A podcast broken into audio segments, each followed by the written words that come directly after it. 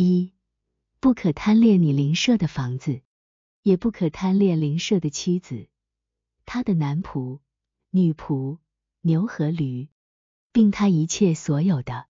这两条诫命涵盖了前面的所有诫命，并明确指出，我们不仅应避免实际行恶，更应避免心生恶念。这些诫命不只是指引我们的外在行为，更深入到我们的内心。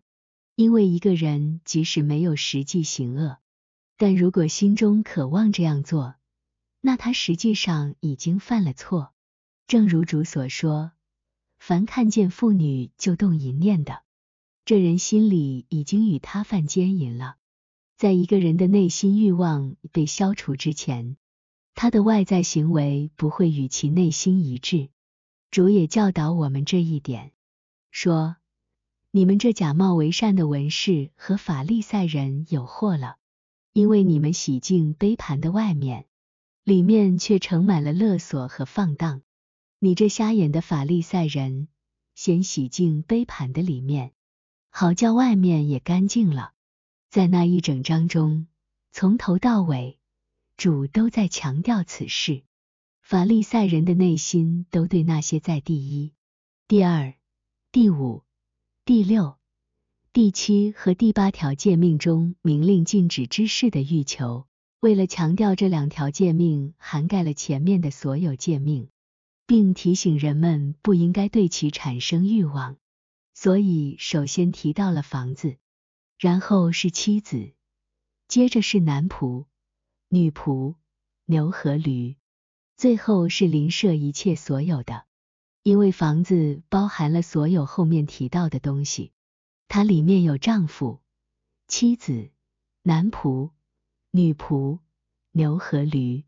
后面提到的妻子又包含了接下来的所有事物，因为她是房子里的女主人，就像丈夫是男主人一样。男仆和女仆都在他们之下，牛和驴也在他们之下。最后是房子里里外外的所有东西，所以说并他一切所有的。由此可见，这两条诫命从总体和具体以及广义和狭义上，涵盖了前面所有诫命。T C R 三二六二在属灵的层面上，这些诫命禁止所有与灵相对抗的欲望，这些欲望违背了教会的属灵原则。主要涉及信仰和仁义。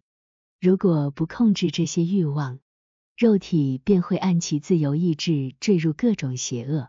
正如保罗书信中所说，肉体与灵魂是相互对抗的。加拉太书五章十七节。总的来说，从属灵的角度理解，这两条诫命涵盖了之前在属灵层面上所讨论的所有内容。并禁止对他们产生欲望。同样的，他们也包括了先前在属天层面上讨论的所有内容。但重新总结这些已经没有必要。T C R 三百二十七，三十诫包含了对神之爱和对邻居之爱的一切内容。在前八条诫命中，第一、第二、第五、第六、第七、第八。第九和第十条，并没有说到任何关于对神之爱和对邻居之爱的内容，并没有必须爱神，也没有说尊崇神的名，也没有说要爱邻居，因此也没有说应该与邻舍诚实正直的交往，只是说，在我面前不可有别的神，不可妄称神的名，不可杀人，不可奸淫，不可偷盗。不可作假见证，不可贪恋邻居的东西。总的来说，不应该抑郁、思考或行出任何对抗神或邻居的恶事。但是，没有命令我们直接做出仁爱和仁义的行为，只是命令不要做与他们相反的事。这是因为，只要人们就像避免犯罪那样避开这些恶行，他们就会愿意行出仁爱和仁义的善行。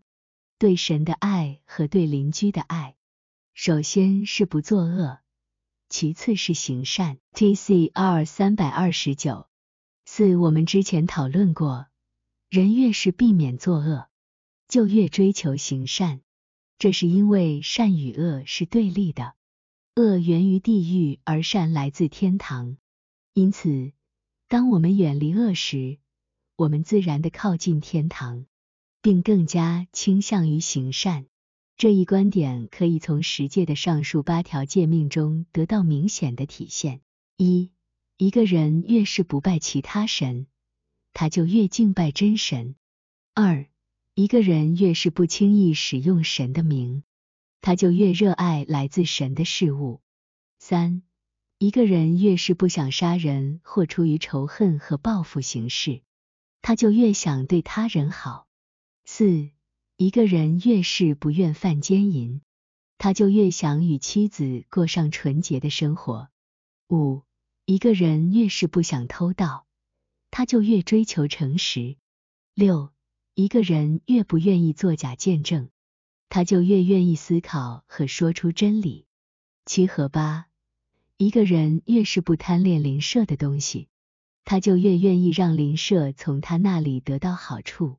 由此可见，十诫包含了对神之爱和对邻居之爱的所有内容。因此，保罗说。